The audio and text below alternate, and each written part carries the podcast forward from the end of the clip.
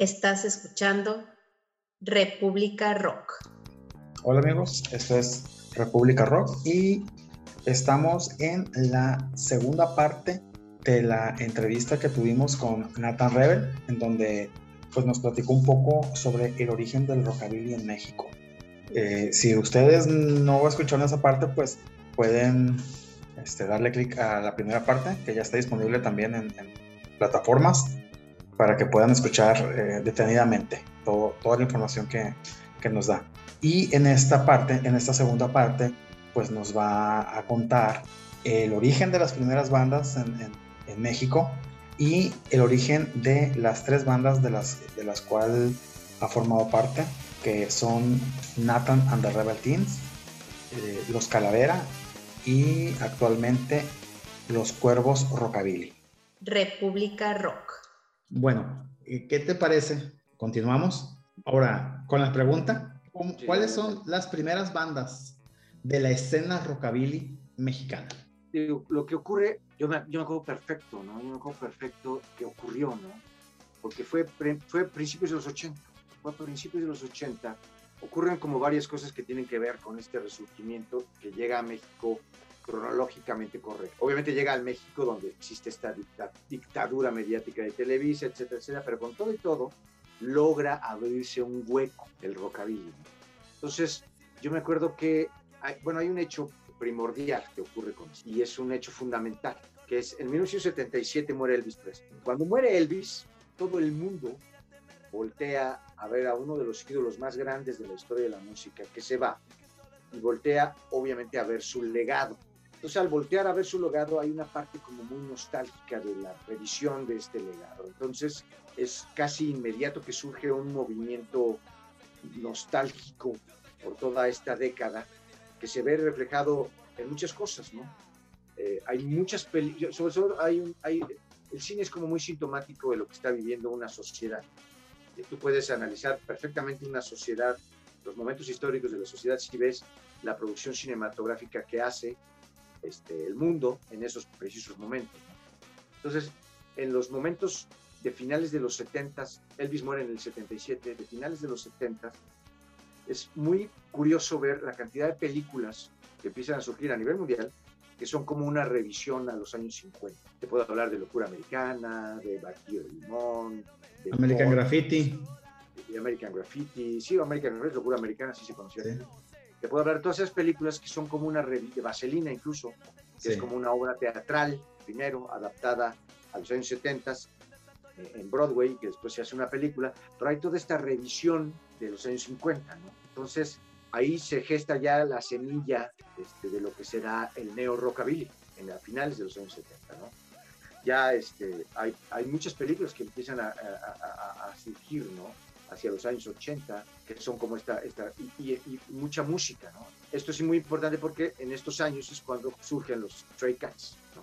Surgen los Stray Cats, surge Robert Gordon, surgen los Teen Cats, surgen este, eh, los Cats, en fin, muchas bandas americanas, inglesas, alemanas, los Blaster, muchas bandas que están que, bajo, esta, bajo esta nostalgia de revisión histórica de los años 50 empiezan a revisar la música de los años 50. Y Crazy Cavan, en fin, un chingo de músicos.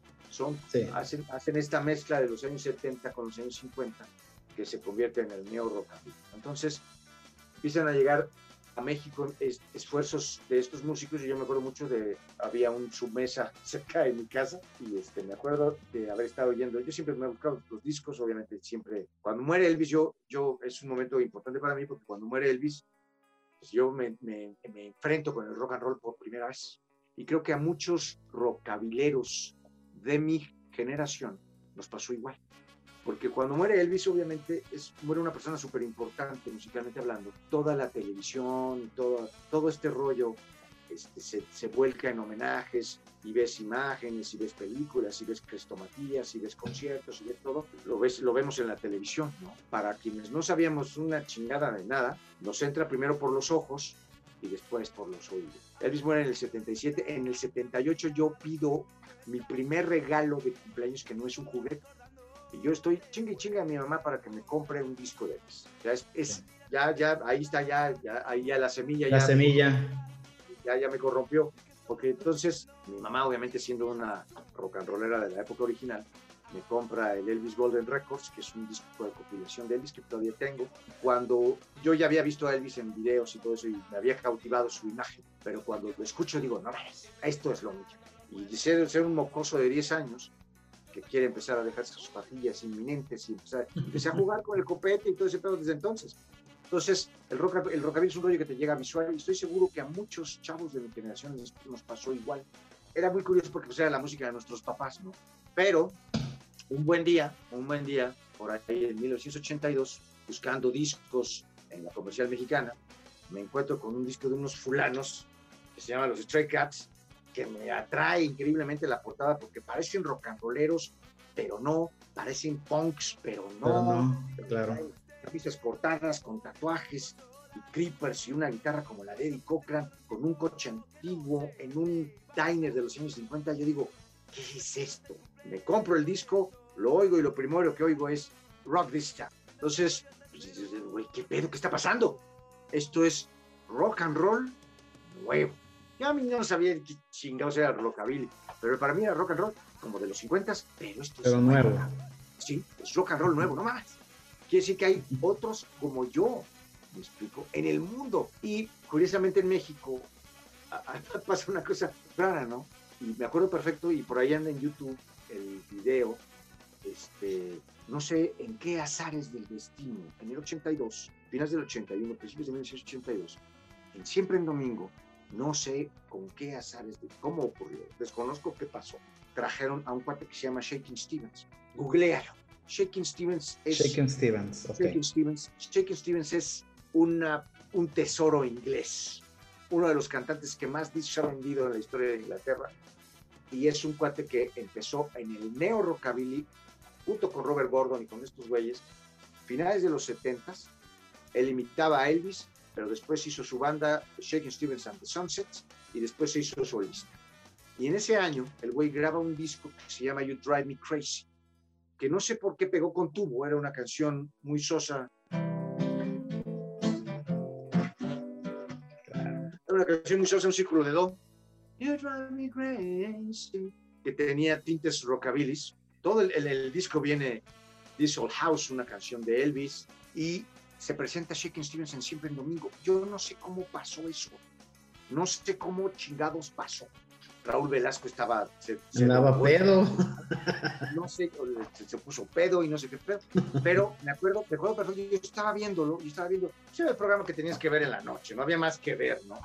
Sí. Entonces estaba yo viéndolo, estaba yo viéndolo y sale este cuate que se mueve como Elvis, que se viste como Elvis y canta esta canción acá súper rock. ¿Qué está pasando? Obviamente pues, al, al, al, día siguiente salí como pólido a comprar el disco. Afortunadamente lo encontré ya en México. Entonces empieza a pasar todo esto y te digo, es rockabileros, los neo rockabilis originales de la, de la primera generación, que son como de, mira que ya estamos este, cincuenteando, nos tocó todo eso, ¿no? Nos tocó todo eso. Y obviamente este, los Stray Cats son como la punta de lanza. ¿no? Pero a mí Shaking sí. Stevens me, me, cautivó porque aparte era un cuate que tenía toda la presencia de Elvis. Yo ya estaba profundamente influenciado por Elvis. Cuando sale este cuate que es como su hijo no reconocido, este, sí. pues era como padrísimo, ¿no? Era como padrísimo. Y este, pues sí, me, me dio como un norte de por dónde iba, iba a ir la onda, ¿no? Entonces, mucha de mi generación empezamos como a, a, ver lo que estaba pasando en ese momento, pero también empezamos a irnos hacia atrás. ¿sí? Empezamos a investigar, empezamos a buscar, empezamos a, a, a, ver que no nomás era Elvis, sino que también estaba Johnny Burnett, estaba Ricky Nelson, estaba Eddie Cochran, estaba Jim Vincent, estaba Fast Domino, estaba Bill Haley, estaba Chuck Berry, estaba Little Richard, ¿no? Empiezas a dar cuenta que hay un chorro de tipos. Richie Valens, ¿no? Richie Valens, ¿no? Este, te empiezas a dar cuenta que es, hay una gama impresionante de música. Yo, yo aún ahorita sigo descubriendo gente nueva, grupos nuevos. O sea, es impresionante sí. la cantidad de música que se hizo en los años 50. ¿no? Entonces vamos haciendo ese revisionismo hacia atrás al mismo tiempo que empiezan a surgir cosas nuevas. Es, es, es a mí me sorprende, ¿no? Porque hay tanto, tanto rockabilly a nivel mundial, tanto, que es impresionante, impresionante. O sea, se te va a acabar la vida y no vas a poder oír todo lo que hay. Hay tantas bandas y hay muchas bandas buenas.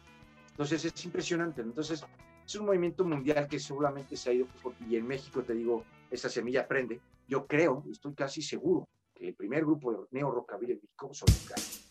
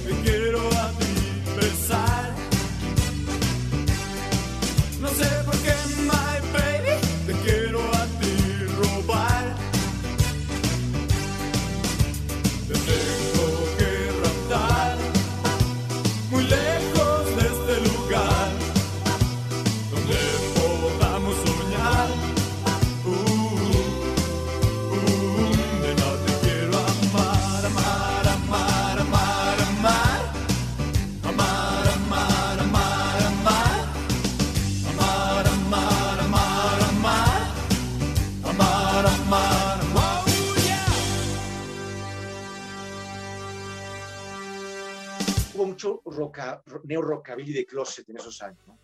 Porque, pues, en primera estábamos estudiando y en segunda, pues, no pensábamos que se pudiera como hacer algo así. Como que al principio eran ellos los únicos locos y pues nadie los pelaba y nadie los peló durante mucho tiempo.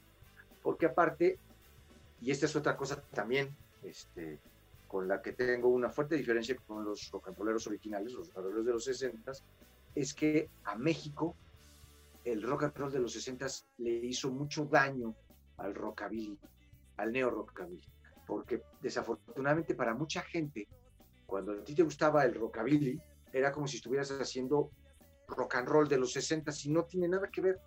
Era una cosa completamente diferente. Una cosa muy mediática. sí, pero haz cuenta como que... ¿Cómo describirlo? Hay una cosa que también ocurre diferente en México que ocurre a, que, a como ocurre en otras partes del mundo, ¿no? Por ponerte un ejemplo, ¿no? Este, Robert Gordon, que es de los neo rockabilis primeros que surgen en, este, Estados Unidos, este, junto con los Blasters y junto con los Stray, Cats y todo. Pero Robert Gordon reversiona, por ejemplo, un clásico que es eh, de Johnny Burnett, que se llama este, Rockabilly Boogie. We're gonna rock, rock, rockabilly boogie. Rock, rock, rockabilly boogie. La versión a Rockabilly Boogie no hace una copia, sino que hace su versión de Rockabilly Boogie y le va muy bien, ¿no? Le va muy bien. Pero aquí en México, cuando un grupo como Los Gatos hacen una versión de una canción de antaño, pues como que sigue sonando a, a rock and roll viejito, no suena Sí. como a neo rock. Eh, fíjate que yo, ahí, me pasa algo curioso. Cuando, a mí me gustaría, mejor dicho, cuando las bandas hacen una nueva versión de un tema de antaño, me gustaría más que hicieran su versión del tema original de antaño y no del tema o la versión más teta de los 60s. Sí, pero te digo que ahí desafortunadamente, desafortunadamente te digo, el rock and roll en México Sí, sí opera entiendo el como un punto. gran lastre, fuera como un gran lastre, es como si trajeras amarrado un pinche ladrillo, Sí, es como un gran lastre, ¿no? sí, sí, sí entiendo, sí entiendo. Porque, porque, porque entras, eh, incluso Nicotina, incluso grupos como, como Los Gatos este, cayeron en esa parte, en hacer este, versiones de los clásicos de los 60 A lo mejor le debían de haber hecho una adaptación a Tutti Frutti, por ejemplo, para que fuera sexual. ¿no? Sí. Para que no, pero no, Con- no el mismo Con un, po- con un poquito de albur, ¿no? Para... sí, pero no el mismo Tutti Frutti. ¿no? Sí, Entonces, sí. Es, es ahí donde te hay, hay como un gran lastre y eso hace Sí. que al- para que Me imagino, me imagino que lo que quiere decir es, sería una, una nueva versión a Tutti Frutti y no una nueva versión a helado de frambuesa. Exacto, exacto. ¿Sí? Entonces, eso es opera como un gran lastre que hace e, e impide, digamos, que durante un tiempo este, el neo rockabilly despegue como tal en México, ¿no? Por eso despegan primero otras subculturas que Sí, viniendo de un formato como más libre, es más fácil empezar a hacer canciones originales, ¿no? sí. El dark, el goth, El surf, el- por ejemplo, ¿eh? empiezan a hacer como canciones originales este, más rápido, ¿no? Entonces el rockabilly se sube al, al- al rollo después. Lo que pasa es que ahí, ahí hay, una, hay una cuestión que es cierta. ¿eh? El formato del rockabilly es un formato que no puedes cambiar. El rockabilly está constituido por tres acordes, no hay más, a lo mejor cuatro si bien te va en una rola más excelsa, pero musicalmente hablando es una, es un, el rockabilly es una música que está como congelada en el tiempo Sí, si tú le haces cosas nuevas o le varías ciertas cosas, ya no suena a rockabilly, ya suena a otra cosa. a rock and roll tal vez. No, ni siquiera, ya Mm. suena a otra cosa. El rockabilly tiene un, un- está, está congelado en el tiempo. Sí, características muy específicas, ¿no? O poco Para que flexibles. rockabilly tiene que tener cosas que lo hacen que sea rockabilly. O sea, si Sí. yo le meto un efecto diferente a la guitarra que no sea un slapback con reverb, ya no va a sonar a guitarra rockabilly. Si yo le meto otra guitarra que no sea una guitarra acústica así limpia, va a sonar otra cosa. Si yo le meto un efecto a la voz que no sea también un eco muy pegadito, va a sonar a otra cosa. Si yo meto un arreglo en la guitarra que no sea pentatónico, va a sonar a otra cosa. O sea, el rockabilly es una música que está congelada en el tiempo y que tiene características bien definidas para ser rockabilly. Si tú le varías cosas, ya se convierte en otra cosa. Eso fue lo que hicieron los Beatles, por eso transformaron el rollo y se convirtió en otra cosa completamente diferente. El Sí. rockabilly tiene ciertos cánones que por una parte lo limitan, pero por otra parte lo definen. Entonces, le toma tiempo al rock and rollero, al rockabillero mexicano de darse cuenta de este rollo y empezar a producir neo rockabilly nuevo. Le toma tiempo y le va a tomar 20 años. Entonces, realmente hay un grupo prototípico que nace, que, se- que son los gatos, pero durante mucho tiempo no hay más que ellos. No es sino hasta 10 años después, como en los, en los 92, 93, cuando hay otro auge del, del rockabilly, del neo rockabilly. El neo rockabilly siempre, siempre ha tenido como sus picos, ¿me explico? Surge a finales de los 70 con la muerte de Elvis, todo este rollo. Permanece un buen lado, un buen, una buena parte alto hasta 83, 84. Se lo lleva la chingada otra vez. Se vuelve subterráneo Sí. del 84 como al 91, 92, que vuelve a resurgir. Ahí, ahí surge, ahí Brian Setzer empieza a hacer música con su banda, otro ya no con los Stray Cats, empieza, saca su disco como Sí. swing, Bing Bang, ¿no? a- surgen otras nuevas bandas, este, los que siguen siendo rockabileros pues siguen haciendo música, esos güey nunca han dejado de hacer música. ¿no? Pero entonces la industria vuelve a verlos, surge Chris Isaac, que también es como este nuevo Elvis otra vez, este, programas de televisión que retoman la, la estética rock and rollera o rockabilera, como Beverly Hills 90210, con Brandon y Dylan, que son Elvis y James Dean, ¿me explico? Sí, sí, claro. Hay, hay, todo, hay todo un rollo neo-rockabilero pendiente, ¿no? La moda incluso es bien, bien influenciada por los años 50. Entonces, eso le, va, le da otra patadita arriba, se levanta otra vez el rockabilly. Aquí sí, aquí se vuelve a organizar. Y yo creo que se organiza por primera vez a nivel mundial. Porque en este año surge el festival más importante de rockabilly a nivel mundial, el Viva Las Vegas, que se viene haciendo desde los años 90. Es un festival chiquito que empezó a juntar a todos los locos que les gustaba esta música y que después se fue haciendo grande, grande, grande, grande, grande y ahorita es enorme. Es un festival de cuatro días que se hace en Las Vegas, este, que, eh, que van bandas de todo el mundo. Ya estuvimos invitados nosotros, no pudimos ir, espero que, que podamos retomar. Es un escaparate del, de la escena rockabilly mundial. Y es una, yo, yo creo que ninguna cultura, ninguna subcultura eh, urbana como el gótico, el dark, etcétera, tiene un festival como el, el Viva Las Vegas. Entonces creo que como subcultura damos mucho que ver porque sí, claro. El, rockabilly, a diferencia de las otras subculturas, es una subcultura de viejos, es una subcultura que te permite envejecer con. Por lo mismo que es una subcultura vintage, te permite envejecer con, te permite hacerte viejo siendo rock. No te ves mal siendo rockabilly y siendo viejo, no te ves mal. Te ve, es más, te ves bien. Es más, si estás chavo y eres rockabilero. Yo creo que ningún rockero se ve ridículo a los ojos de otro rockero, ¿no? No, pero el, rock, el rockabilero es aparte, porque el rockabilero tiene clase. El rockabilero tiene la clase que no van a tener nunca los demás. ¿sí? Mm. Porque el rockabilero tiene esta estética cincuentera que de entrada es más pulcra y de entrada es este, increíblemente nostálgica y que tiene mucho, mucho, mucho, mucha clase. O sea, su mucha elegancia. Que se viste de camisa de vestir, o sea, que tiene clase, pues. Sí, elegancia. Sí, se tatúa y todo, pero se peina, se rasura bien, nunca lo vas a ver mugroso. Sí, el rockabillero tiene que tener estas características, ¿no? Entonces, esa es la diferencia del hard rock y demás, ¿no?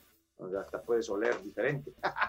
Pero el rockabillero siempre va a oler a pomadita. Entonces, Apachuli. y la mujer, y la mujer es, es, es, elegante, es muy guapa, es de vestido. Sí, por supuesto. Son, son muy guapas, Sí. son muy femeninas. Es, es, es- tiene esta, tiene esta, esta característica que resulta muy visual y, y que resulta este, muy atrayente, ¿no? Pero bueno, digo, volviendo, volviendo al punto de, de- del rock and roll nacional, eh, eh, es hasta, hasta los noventas, hasta principios de los noventas, mediados de los noventas, donde también el rock and roll, el rockabilly, el neo rockabilly en México encuentra ahora sí como su momento de despegue. Ya no nomás son los gatos, ya empiezan a haber más bandas. Ya podemos empezar a distinguir uno que otro, muy aislado, toquín rockabilly.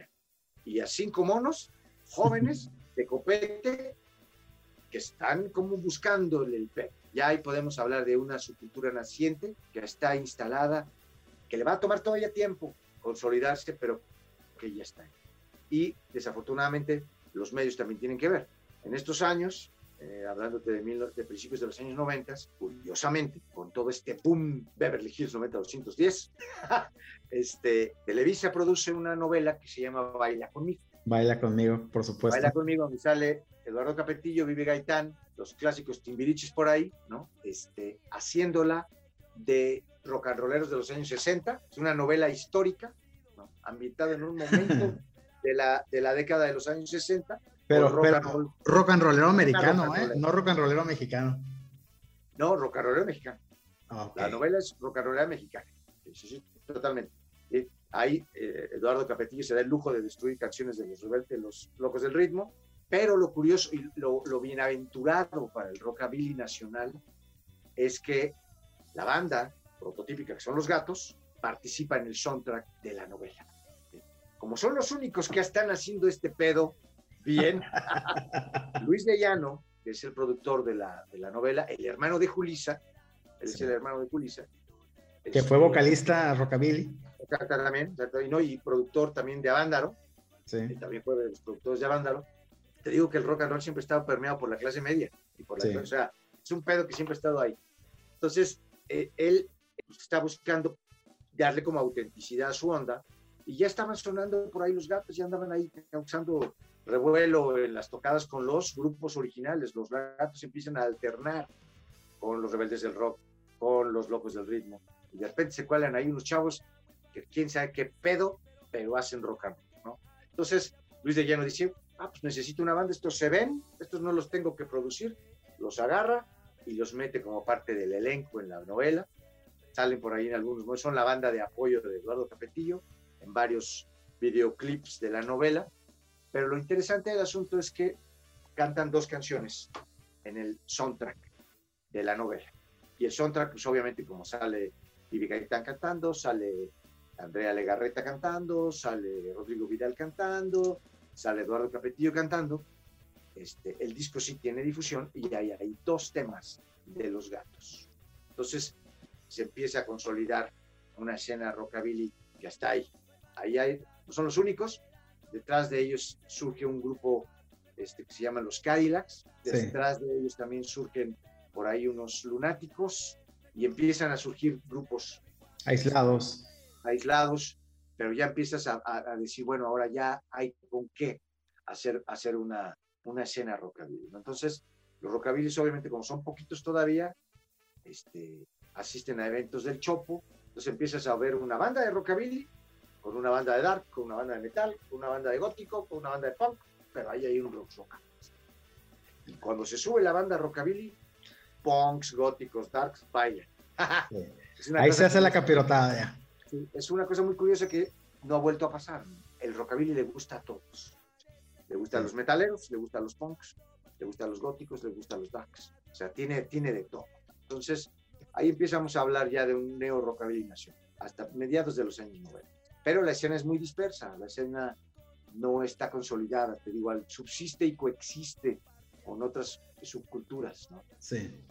Es, es, hasta los años 2000, hasta principios de los años 2000, donde ya podemos decir que ahora sí ya hay una escena.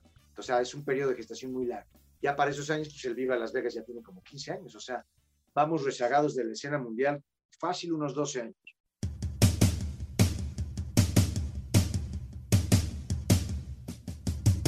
Chica que me gusta no para de bailar, se mueve locamente hacia adelante y hacia atrás, me deja sin aliento, no puedo respirar, pero en lo agarradito, juro que se va a enterar.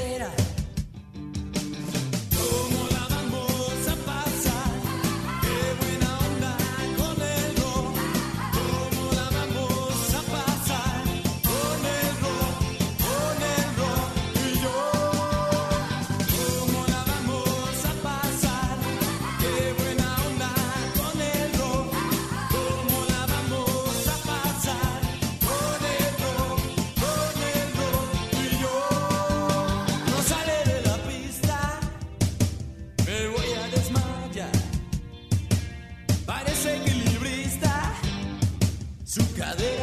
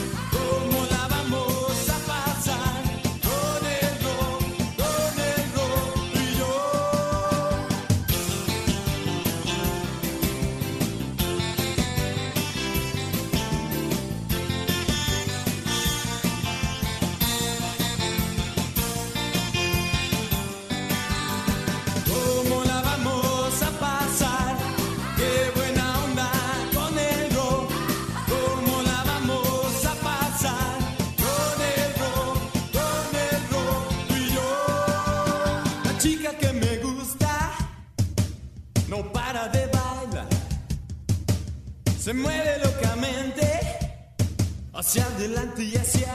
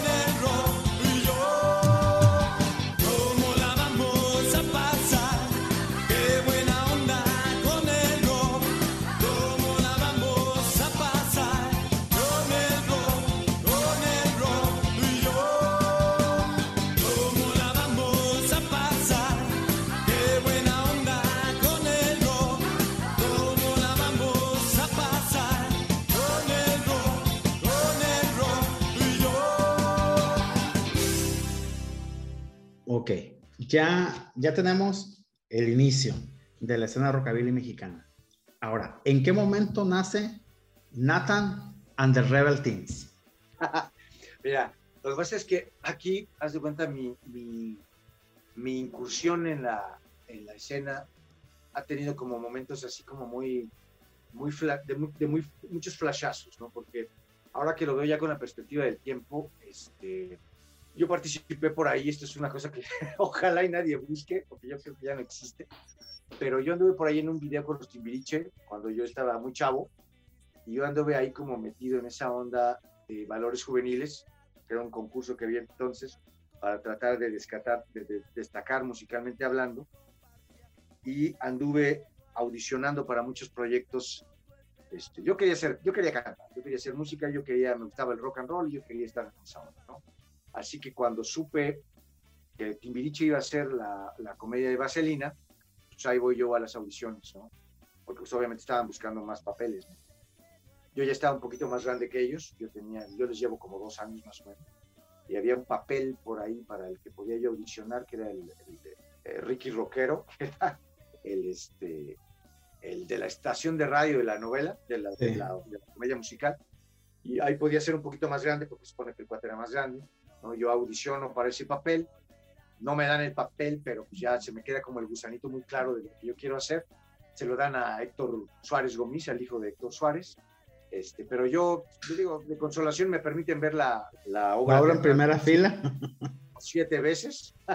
y bueno, ya, ya, ya, ando yo haciendo mis pininos, ¿no? ando metiendo, metiendo mi, mi cuchara y ya cuando se consolida bien, bien la escena rockabilly, que te digo ya es como en los años eh, 2000, principios de los años 2000, 2003, 2004 más o menos, este, pues yo asisto a muchos de los, de los primeros conciertos rockabillys, ¿no? Y soy como de los rockabillys más viejos que, que, tienen como un look más, más puesto, ¿me explico? Sí. Aunque todavía estamos como dispersos, empiezo a ir a varios, a varios toquines, a varias cosas y organizo, pues no te diría yo que uno de los primeros toquines rockabilly, porque seguramente no fue, uno de los no fue el primero, pero sí fue uno de los primeros, que yo creo que fue como en el 2006, organizo para mi fiesta de cumpleaños, rento una casa en Echegaray y hago un evento este, de rockabilero para ver quién va, ¿no? De, de todas partes, ¿no?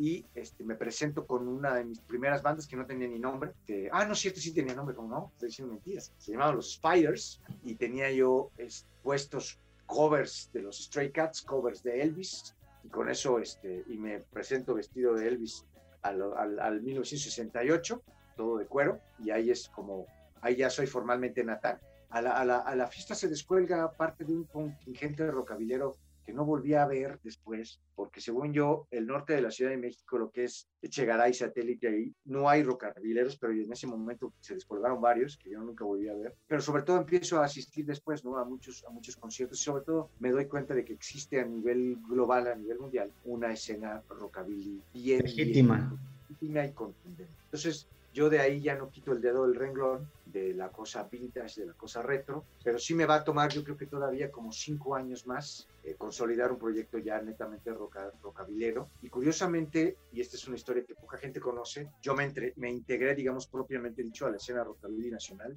más por cosas que ver con los productos de la, de, para mantener el look rockabilly sí. que haciendo música. Yo siempre me gustó, obviamente, el arreglo el caballero de los años 50, el copete, las patillas, las vaselinas, las pomadas, las brillantinas y todo eso, siempre, siempre me gustaron. Ya he metido en todo este rollo retro y vintage, pero estoy hablando como del año 2005 más o menos. Empiezo a buscar este, una brillantina que quería yo conseguir, que era la brillantina que usaba mi abuelo, que se llamaba Jockey Club. Era una brillantina famosísima en su época quiero conseguir una porque digo, ah, sí me quiero peinar con brillantina como se peinaba en entonces. ¿no? Y de niño, de chavito me peinaba yo así, pero pues después la marca desapareció, se dejaron de hacer las brillantinas y yo quería buscarla y resulta que para entonces ya la marca había sido comprada por Genoma Lab. ¿Sacada del mercado? Empiezo a, empiezo a cuestionar abiertamente a los dueños de la, de la marca, los que compraron la marca. Ya existía este, prototípicamente Facebook empezaba a existir. Era muy chiquito Facebook todavía, no era nada, ni por asomo de lo que, sí. de lo que es ahora. Este, no, entonces, pero entonces ya fue como más hacia el 2000, 2009 más o menos. y dejo un comentario en la página de Facebook de la nueva marca y por hacer del destino el, el, comentario lo ve la hija del dueño de la marca Jockey Club y me dice, oye, ¿sabes qué? Te puedo poner en contacto con el dueño de la marca y probablemente te pueda conseguir un lote de brillante. Para que no chilles. Para que no chilles, ¿no? Entonces me consiguen, me, contacto al señor, que ya es un señor, contacto al dueño de la marca, le digo, ¿qué onda? Y accede a venderme un lote, ¿no? a venderme un lote. Nos quedamos de ver en un Sambors, me acuerdo. Yo realmente nada más iba con la idea de vender el lote. Le pregunto, oye, ¿por qué, por qué vendió la marca? ¿no? Y me dice, no, pues es, que, pues es que ya nadie la compraba, etcétera, etcétera. Y me dice, pero yo voy a seguir haciendo la brillantina porque los de Genoma Lab quieren hacer muchas cosas con Jockey Club, pero no quieren hacer nada con la brillantina. Pero yo voy a seguir haciendo la brillantina y compré, me dice, compré una marca que antes era competencia de la Jockey Club que se llama Glostora, que era una brillantina argentina, eh, que también se vendió en México, que era la competidora de Jockey Club. Yo compré la marca de Glostora y su representación en México, entonces voy a hacer Glostora en México y voy a seguirla vendiendo. Ya para esto ya existían pomadas en Estados Unidos y existía un mercado latente a nivel mundial que empezaba a hacerse su copete, aunque no fueran rock and rolleros, empezaban los hipsters, ¿no?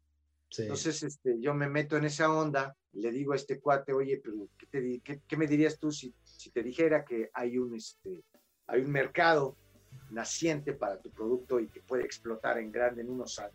Entonces, le presento, le hago una presentación de, bueno, yo soy mercadólogo, entre otras cosas, le hago una presentación de marketing bien hecha y le digo, oye, pues me interesaría ver qué podemos hacer. Y se asocia conmigo y yo hago una nueva glostora, una nueva pomada, una, la primera pomada mexicana, nueva pomada mexicana la, la saco. A la hora de empezar a comercializarla, pues yo quería venderla al segmento rockabilly. Entonces es ahí donde ya me acerco formalmente a la escena, rockabilly, Para, pero con la idea de vender productos, ¿no? Me, me empiezo a acercar a los primeros diners que empieza a ver. Este, Lucis, me imagino. Lucis es uno de los primeros. De hecho, es, uno, es con el primero que voy.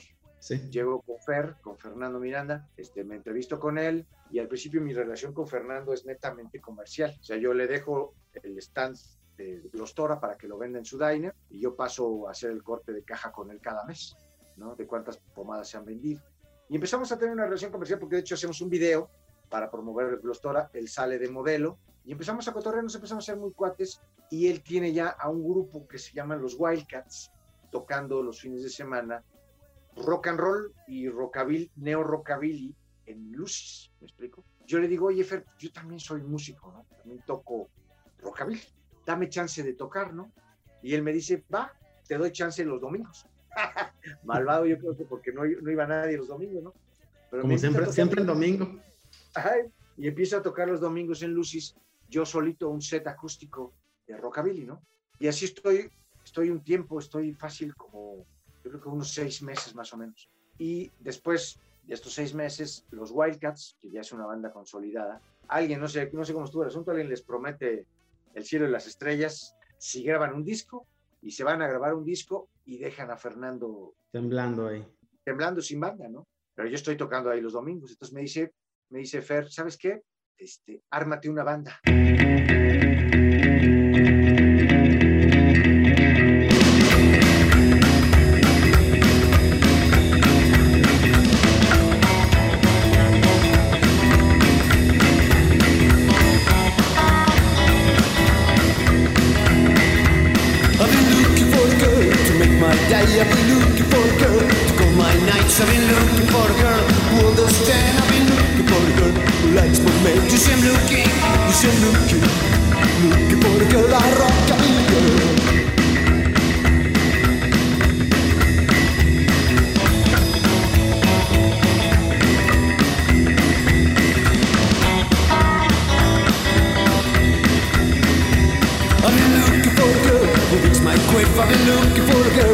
Likes to. I've looking for the girl who loves the king. I've been looking for the girl to rumble with. See, I'm looking, see, I'm looking, looking for the girl I rock. A girl. I would spend my time loving her. I would never ever treat her bad.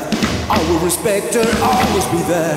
Always take care, cause I'm the man. You see, I'm looking for the girl. I'm looking for the girl, a rockabilly see, I'm looking, see, I'm looking.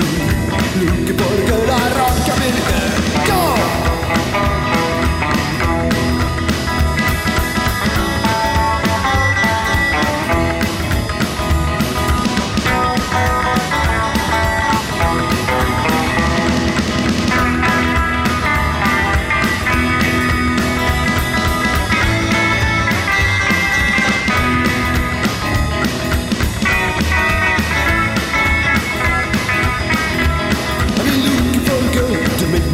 I've been looking for a girl who cold my nights. I've been looking for a girl who understands. I've been looking for a girl who likes for me. You see, I'm looking, you see, I'm looking, looking for a girl. I rock, I've girl. I will spend my time loving her. I would never ever treat her bad.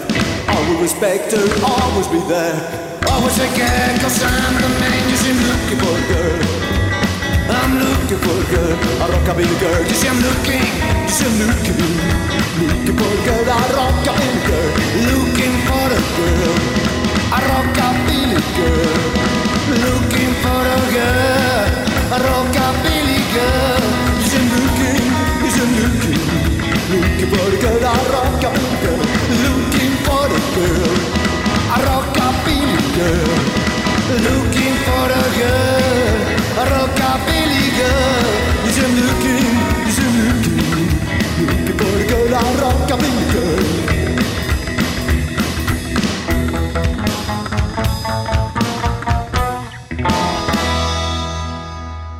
Ármate una banda y tú te quedas a tocar viernes, sábado y domingo. La banda residente, ¿no? Digo, ah, pues, sí, pero ¿cómo, no? Me dice, mira, yo tengo, me dice, tengo un, un sobrino, es un chavito, me dice un chavito, pero le gusta un chorro el rockabilly, etcétera, etcétera, y toca la batería. Y él tiene, creo que un primo, no sé qué, que trabaja también acá conmigo, que está aprendiendo a tocar el contrabajo. Y si tú cantas y tocas la lira, pues ya se armó. Y pues me empiezo a entrevistar con estos chavos, con dos chavos. Fer me da así como en ultimátum de tienes dos semanas para poner un repertorio que me aguante dos horas y el escenario es tuyo. Entonces, pues así empiezo a ensayar con los chavos. Pues son, son dos chavos muy talentosos. eh, Ray Martínez, Ray Holly, el baterista, y José, Josué Medrano. Siguen tocando ellos. Siguen tocando, bueno, hasta donde sé todavía estaban tocando Sí. un tiempo. Se convirtieron, nos convertimos con el tiempo, con, en, en dos semanas, nos convertimos en Nathan and the Rebel Teens. sí. Empezamos como un trío, empezamos tocando viernes, sábado y, y domingos en Lucis. Y fuimos poliendo el repertorio, este, estuve yo tocando, híjole, casi tres años ahí en Lucis. ¿no? ¿Y, Ahí y fue- quién, quién empezó a tocar los domingos? Este, eh, no, digo, nosotros después, después ya los domingos ya no era necesario que tocara nadie. Ya, los domingos era familiar y ya cerraban temprano. sí. Entonces, este, o sea, así estuvimos nosotros. Ese, ese fue el primer dinner al que yo fui también, ¿eh? Ahí sobre, Sí, sí, sobre Eduardo Molina, para los que no sepan. En Eduardo Molina. Ahí estuvo todavía hasta hace un tiempo y ahorita ya se cambió de lugar. Ya está en un lugar más grande. Sigue, sigue vivo todavía Lucis Sí, Diner. claro. Estuvimos, y ah, lo curioso es que Fer siempre ha sido un cuate muy abusado, ¿no? muy movido en términos comerciales. Pues ha sabido aprovechar la coyuntura, ¿no? Entonces, a su, a su diner se, se acercó Televisión Azteca, pues se acercó Televisa para hacer pequeñas filmaciones y cosas así. Y él consiguió que a cambio siempre le dieran este, chance de anunciar su, su, su negocio, ¿no? En programas de televisión como programas que están en la mañana, ¿no? De Venga la Alegría y cosas así. Le daban chance de anunciar su, su, su, su diner. No sé bajo qué argucias un día, que cuando empezó a surgir lo de la academia y todo este rollo, había una hora, a Fer le ofrecieron como cuatro programas en donde podía ir, él, él ir a bailar, porque Fer baila muy bien. Fer baila, sí. es uno de los mejores bailarines de la Es escena parte de los atractivos de Lucis Diner, ¿eh? él, él podía ir a bailar con sus amigos y con la gente que bailaba con él a la hora de los kits y podía traer una banda. Y la idea inicial es que la banda que trajera primero iba a ser playbacks. Pero el tema de los playbacks pues, siempre son los derechos, ¿no? Los derechos de la música. Entonces, ahí a mí, obviamente, me propusieron a mí que yo fuera a hacer primero el playback para que bailara Fer y su gente. Pero con los derechos de la música, pues salía caro el playback. Y yo les dije, no te preocupes, yo tengo música original mía y no hay problema con los derechos. Si me dejas tocar música original en tu programa, yo no tengo problemas, no me pagues derechos a mí, que salga mi música en el programa y yo me doy por dicha. No tenía yo nada grabado, pues nada. Yo me aventé el rollo de decir que ya teníamos grabado con tal de salir. Sí. Entonces entramos a estudio Nathan and the Rebel Teens como bólidos para grabar primero tres canciones originales que se usaron en, en tres programas y después de ser tres programas se convirtieron en nueve programas y luego se convirtió en una temporada completa de televisión. Y bajita la mano, pues yo empecé de tres canciones a tener seis, luego a tener nueve y luego a tener un LP completo con Nathan the Rebel Teens, que es eh, el primer, mi primer LP de Rockabilly grabado. Así surgió, lo editamos de manera independiente, se vendió en Lucy's Diner y pues, me empecé a dar a conocer por los programas en televisión y así, así, así despegué de vender brillantinas, de repente hacer música y de repente dedicarme de lleno a la música. A la escena rockabilly. porque dejé, dejé mi carrera de mercadólogo, ya no, me dedico- ya no hago nada de eso. Lo hago para mí realmente, hago los pósters de la banda y todo. Sí. Diseño gráfico lo hago yo, pero ya no, ya no me dedico a hacer marketing y diseño gráfico para vivir. Ya vivo de la música completamente, de esto que empezó pues, como algo totalmente este, casual. La vida, a mí me queda claro que la vida te va poniendo donde tienes Te que estar lleva a donde tienes que estar, claro. bailando, ¿no? O sea, ahí empecé, así empezamos, ¿no? O sea, así empezó Nathan. Hay un disco, todavía ese sí. disco, de ese disco tengo muy pocos ejemplares ya, todavía lo estoy vendiendo, curiosamente lo sigo vendiendo. Se ha vendido, ese disco ha ido a Nueva Zelanda, ha ido a Turquía, ha ido a España, ha ido a... Ha ido, ha ido, está, está en, está en la República Rock. Exacto, exacto. Y lo curioso de ese disco es, es que no sé por qué salió ese disco dominantemente en inglés. Así compuse, así Sí. compuse. Esas canciones de ese disco dominantemente salieron en inglés. Entonces, lo curioso es que al final acabó favoreciendo al disco porque muchos Una países de habla inglesa una proyección lo internacional, compran, ¿no? lo compran por eso. ¿no? Sí. Es un disco de rock mexicano, pero el disco está cantado en inglés. Pero es un disco de rock Sí. mexicano cantado en inglés. ¿eh? O De sea, rockabilly mexicano. Rockabilly mexicano cantado en inglés. Pero es rockabilly mexicano. Sí. Bueno, y cu- curiosamente, curiosamente, creo que solo hay un tema en español. te- Y me tatué tu nombre. sí, Es- me tatuaré mi nombre. Precisamente de esa canción te iba a preguntarlo. Platícanos un poquito sobre Me tatuaré tu nombre. Me tatuaré tu nombre es una canción que este, se la compuse obviamente a, a mi novia en aquel entonces. Es una canción que surge de un, como de un juramento de amor muy genuino. Digo, yo, eh, tiene que ver con mi historia personal porque este, yo me he divorciado ya dos veces y durante mucho tiempo sí, pues no creí en el amor como tal. O sea, sí estaba yo como muy dolido, sobre todo de dos después de dos divorcios y digo, bueno, esto no es lo mío, ¿no? o no existe, ¿no? Sin embargo, este, pues, la vida me demostró lo contrario y yo, la canción es como un juramento de amor, ¿no? O sea, creo que hay personas que te marcan en la vida que son como un tatuaje, ¿no? Que llevarás por Sí, siempre claro. la piel, la idea de hacerlo como tal, efectivamente ejecutarlo, de llevar un tatuaje así, que es como la, la prueba máxima de amor, ¿no? De la trascendencia de una persona en tu vida, ¿no? Entonces era como un himno de amor, ¿no? Era un himno de amor. Y es una balada totalmente, este, eh, cincuentera, es una A ver, baladita. vamos, vamos. Desafortunadamente la canción, en el formato que la tocaron los Rebel Teens, hay, hay una cosa que decir de los Rebel Teens, y lo digo con todo el respeto del mundo y con todo el cariño, porque quiero mucho, fueron mi primera banda de rockabilly, pero estaban muy jóvenes, y una cosa que sucede con el rollo del rockabilly es que sí tiene que haber como un bagaje histórico, cultural tuyo, para entender el arreglo musical en el rockabilly. Siento que la balada quedó en el, en en el disco de los Rebel Teens, quedó como más ochentera que cincuentera. A mucha gente le gusta así, es como más neo-rockabilly, por decirlo así. Sí. Pero la idea de la, de la balada era que fuera muy, muy cincuentera. Esto yo lo logré mucho más ya en la versión de Los Calavera, que repite ahí, repito esa canción, de hecho la cambio a Tu nombre me tatuaré, este, y queda, es una balada que ahí al tener una dotación de músicos con más experiencia en el rockabilly, pues sí tiene un sonido más acercado a lo que debió de haber sido en, en la versión original, ¿no? Pero la canción a mucha gente le gusta la versión original y yo, ¿quién soy para decirles que están mal? ¿No? Claro.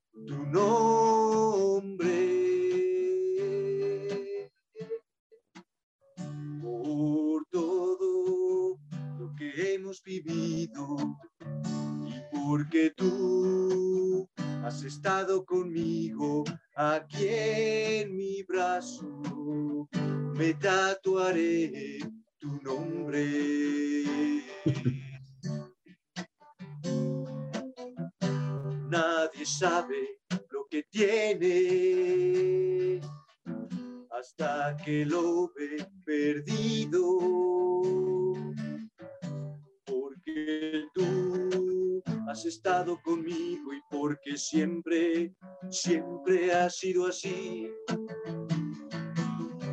Y esta vez te llevo conmigo a donde vaya y para siempre aquí en mi brazo me tatuaré tu nombre, me tatuaré tu nombre.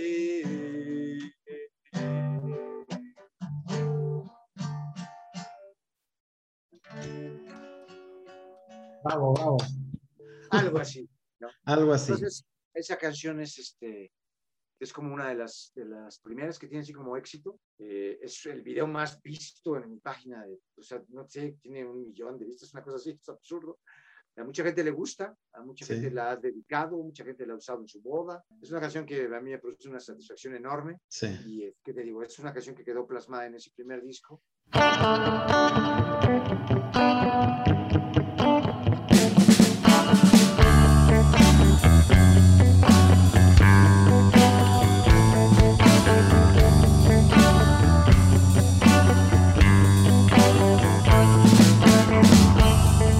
Esta vez quiero que sepas que mi corazón ya tiene dueña y que eres tú.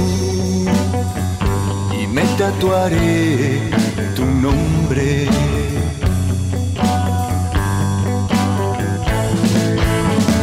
Por todo lo que hemos vivido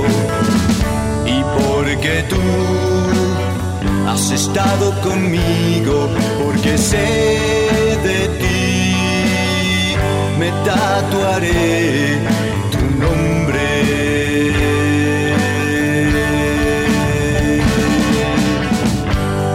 Nadie sabe lo que tiene hasta que lo ve perdido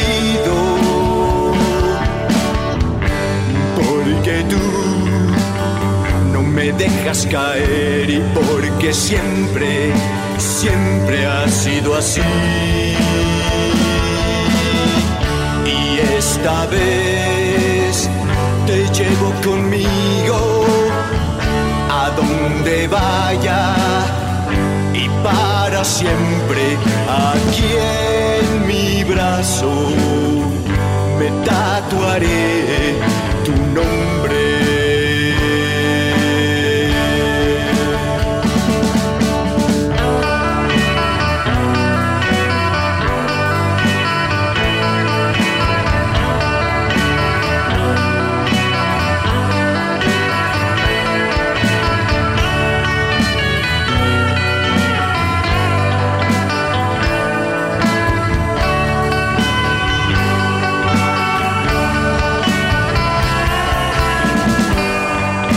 Sabe lo que tiene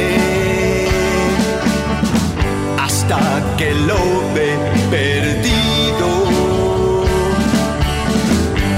Porque tú no me dejas caer y porque siempre, siempre has sido así.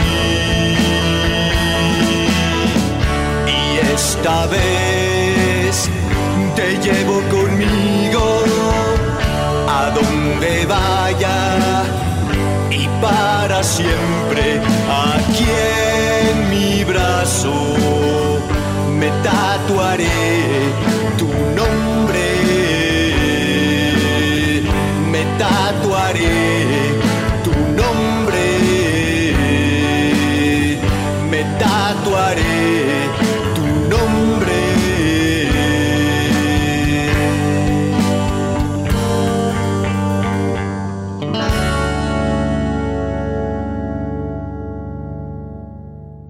¿Cuál, cuál, fue la alineación de Nathan and the Rebel Teens? La ¿Quiénes fueron los miembros? La alineación fundamental, pues te digo, soy, era yo en la voz y en la guitarra eh, rítmica, de Ray Martínez en la batería, Josué Medrano en el contrabajo y después entró Rodrigo Rojas en la guitarra solista. Pues ya Y- fuimos un cuarteto. Sí. ¿Y quién produce este disco? Este, yo.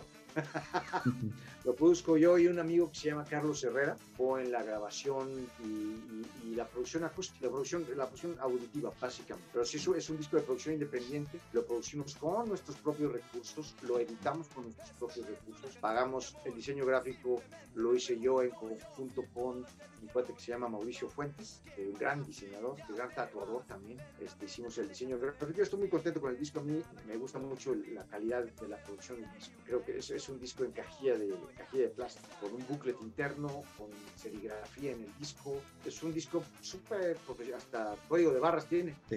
De, lo que, de lo que ya no hay, ¿eh? No, Ahora ya- todo es digital.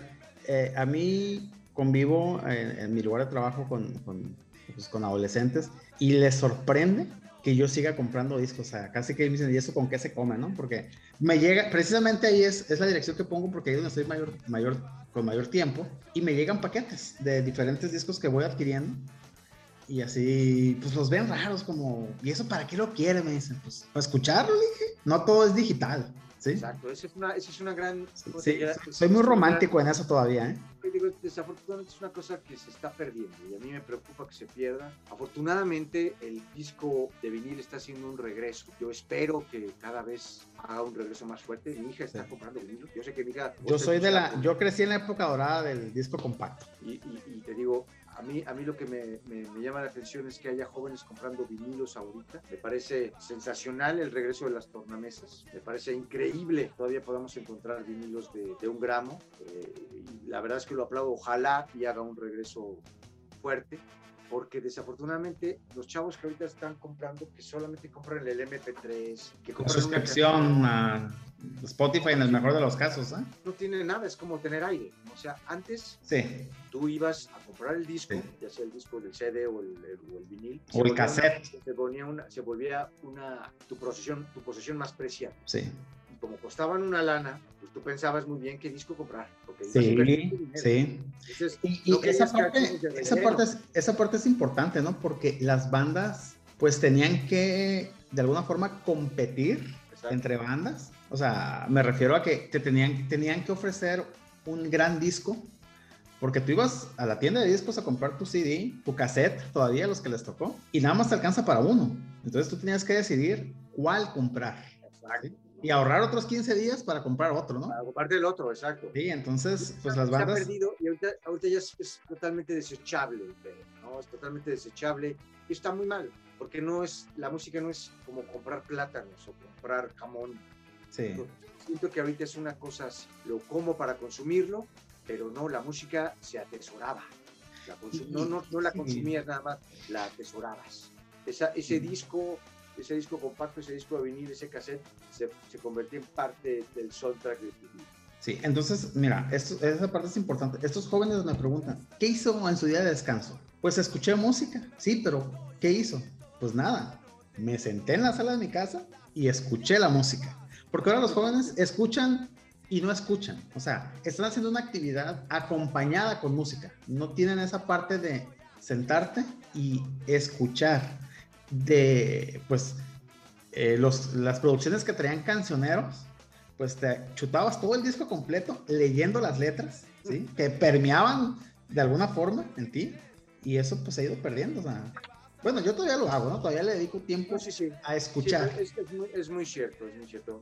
Mi hija todavía tiene esos malos hábitos. Ella está consumiendo, por ejemplo, vinilos, te digo, está comprando vinilos, pero es muy cierto, los, los escucha mientras hace otra cosa. Y antes tú te sentabas a escuchar el disco. No hacías otra cosa ¿no? más que escuchar el disco. No estabas, no lo ponías mientras te ibas a lavar los trastes, no lo ponías Sí. mientras te ibas a peinar, no. Escuchabas el disco. Y yo creo que eso es algo que se ha perdido y que espero que se recupere porque así podías apreciar la dimensión completa de la música. Tanto en el disco compacto como en el vinil, como eran formatos de audio no comprimidos, Sí. tú oías la música completa. Un MP3 o un MP4 son formatos comprimidos. Hay ciertas frecuencias que ya no vas a oír en un MP3, jamás, porque está comprimido. Cosa que no ocurre en un disco compacto o en un vinil. Sí. Entonces, los chavos que están oyendo MP3, lo siento decírselos, pero no están oyendo la música completa. No. No están oyendo una experiencia auditiva completa. Están oyendo un formato Sí. de audio comprimido. A eso, a eso hay que sumarle el arte, ¿no?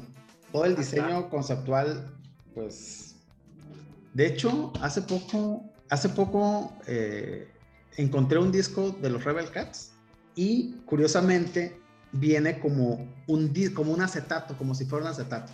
Eh, y hace poco, hace poco todavía compré un cassette. No tengo dónde reproducirlo, ¿no? Pero compré un cassette.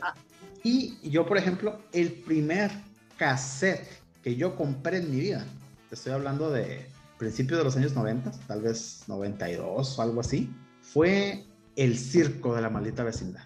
Fue mi primer cassette.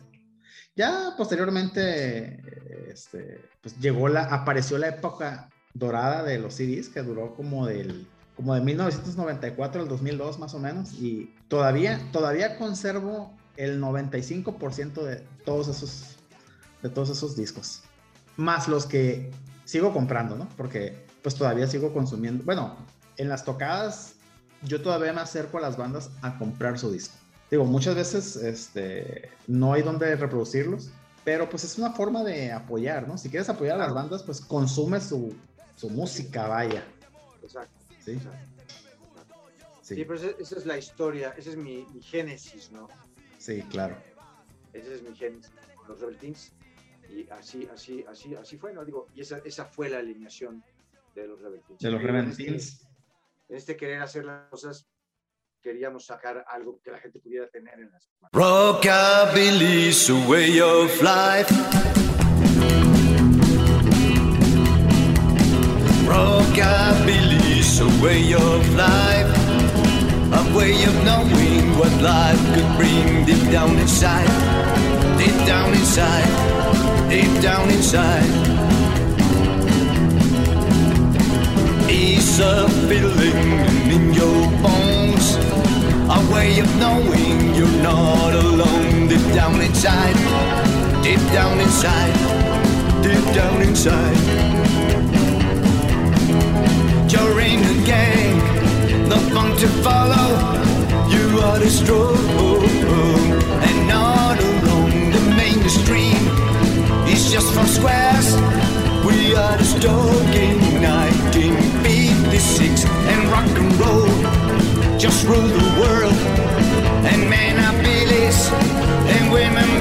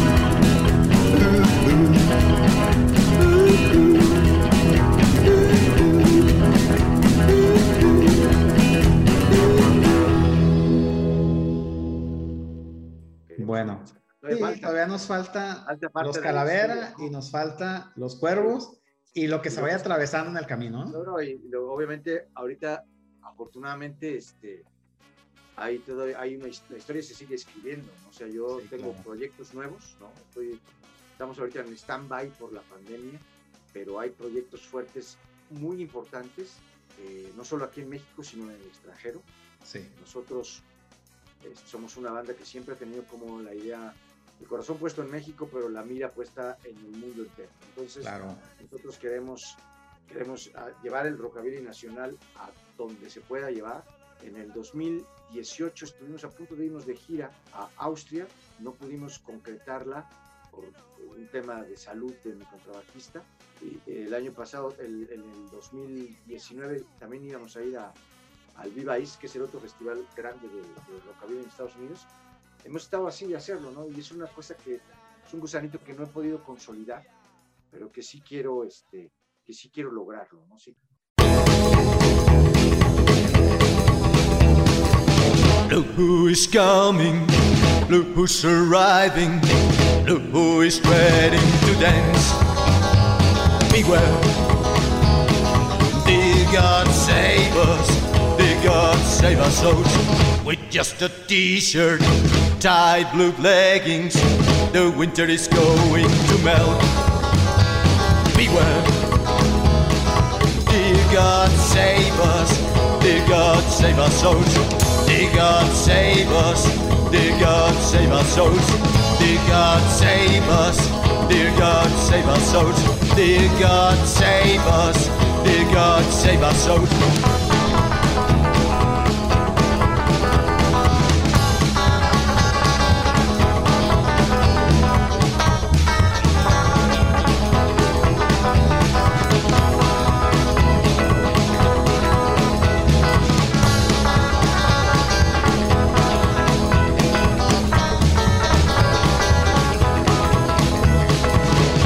Way she moves, the way she smiles, that thing that she does with her lips.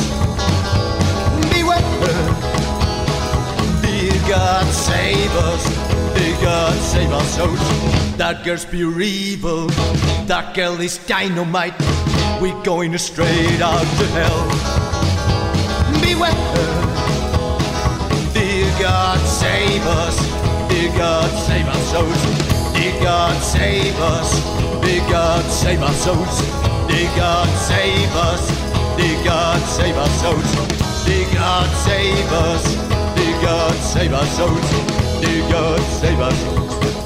God. Yo estoy muy contento con el último disco de Los Cuervos, ya hablaremos después de él. En los años 30, 40, 50 y todavía en, en parte los años 60 se grababa la interpretación de la música, es decir, los músicos estaban todos juntos en un lugar muy grande, cada quien separado, luego por paneles de sonido, pero separados, pero todos tocaban al mismo tiempo la canción y eso era lo que se grababa. Entonces grababas la interpretación de la canción. Obviamente si hacías otra toma, no salía igual que la primera. Ninguna vez, nu- nu- nunca tocas igual una canción, nunca. Siempre hay un matiz que era diferente, siempre hay algo. Entonces grababas la interpretación de la canción y se, es- se escogía, la que se grababa en el disco, la que grababa en el disco, era la interpretación que mejor salía.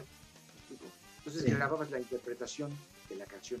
Todo eso se perdió después cuando llegaron las grabaciones de track por track. Digitales. Ah, ok. Porque entonces no, el, el track por track, todavía análogo, pero el track por track, que grababa primero la guitarra o la batería o el bajo y luego ya todo lo editabas junto y ya Le pones la voz. grababas instrumento por instrumento, pero ya no grababas la interpretación global de la canción. Entonces eso también le ha quitado cierta frescura a la música que estamos oyendo.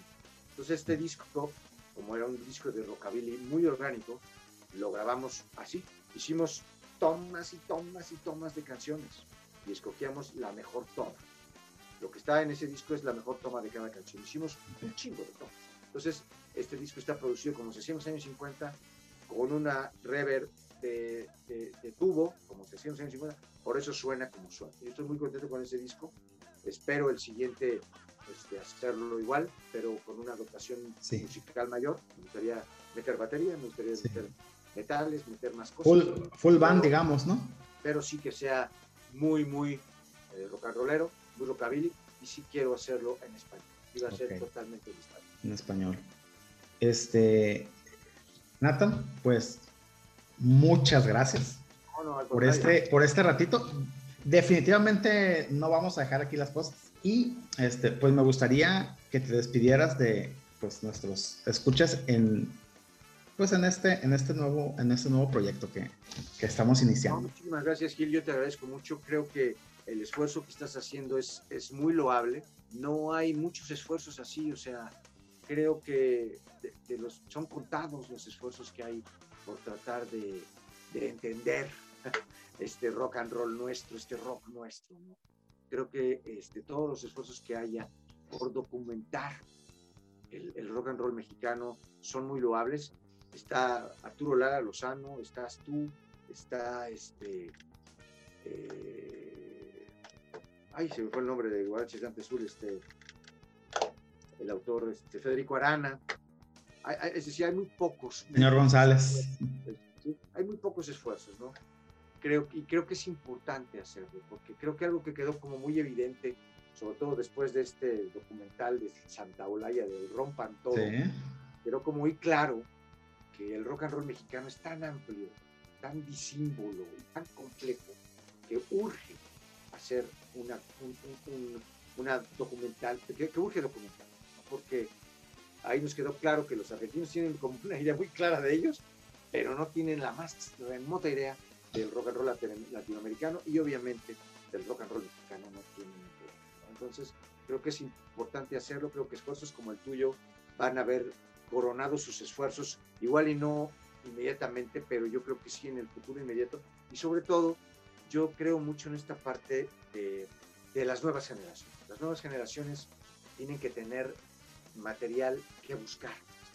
Y, y programas como este que estás haciendo, eh, la enciclopedia del rock mexicano de Arturo Lara Lozano, el, el, libro de Guaraches Llante Azul de Federico Arana, son como ejemplos de estas eh, documentaciones que se tienen que hacer para que las nuevas generaciones pues, no tengan que andar inventando, sino que siempre vayan a la fuente y encuentren cómo empezó este ¿Cómo, ¿Cómo, llegamos a este punto, no? Llegamos hasta acá. ¿no? Entonces, sí. yo te felicito, Gil, estoy muy, muy contento de formar parte de este rollo y obviamente de mi parte que corresponde al rockabilly y todo este rollo, este, sobre todo, esta es mi opinión, obviamente. Sí, claro. Mi visión de cómo pasó, pero obviamente hay otras cosas que, seguramente otras opiniones y otras visiones que también lo enriquecerán. Primera etapa, y después ya nos iremos con los, con los, con los nuevos integrantes o quienes se han subido al tren después, que seguramente también tendrán cosas importantes que decir sobre esta gestación y cómo se está dando esta maduración. ¿no? También sería interesante que hablaras con, con Lisbeth Álvarez, la creadora del Rock Calavera, el festival sí. más importante de rockabilly en México, para que también te diera su opinión, te contara. Sí, sí, mira, lo que yo te había comentado, pues yo me gustaría hablar, obviamente, los músicos principalmente, pero pues me gustaría hablar con periodistas, me gustaría platicar este, con personas que organizan festivales, eh, con personas que tienen, no sé, algún foro, algún espacio, porque eh, el rock se, se construye de varios frentes, ¿no? Y sí, o sea, aquí en este proyecto hay espacio y hay lugar pues para todo el que quiera participar, ¿no? Para todo el que tenga algo que decir, para todo el que tenga algo que contarnos. Te, te agradecería mucho, este, pues, que nos echaras la mano con eso, ¿sí? Ponernos con, pues, con quien sea, ¿no? Con cualquier persona que quiera hablar, diles no, que, aquí, que, aquí, estamos. Ah, adelante, mi querido Gil. Ok, pues eh, muchas gracias. Este es el primer programa de República Rock. No, algo, okay. muchísimas gracias, cuídate mucho, estamos en contacto. Dale, estamos. Este, espero, ser un buen, espero ser un buen padrino. gracias, gracias. Pues llegamos al final, amigos. Esto fue la entrevista con el querido Nathan Rebel. Espero que, que les haya gustado. Espero que sigan escuchando las, próximas emisiones de este podcast, República Rock. Tendremos bastantes bandas de distintos géneros. Igual estén pendientes de, lo que estamos haciendo y pueden seguirnos en nuestras redes sociales, en nuestra cuenta de Instagram como, como República Rock Podcast y en nuestra cuenta de correo que es desde la República Rock arroba gmail.com. Y si llegas hasta aquí, pues no me queda más que agradecerte infinitamente y pedirte nuevamente que, que nos sigas. Recuerden, señores, que si se clavan con un género, se pierden de los demás. Estás escuchando República Rock.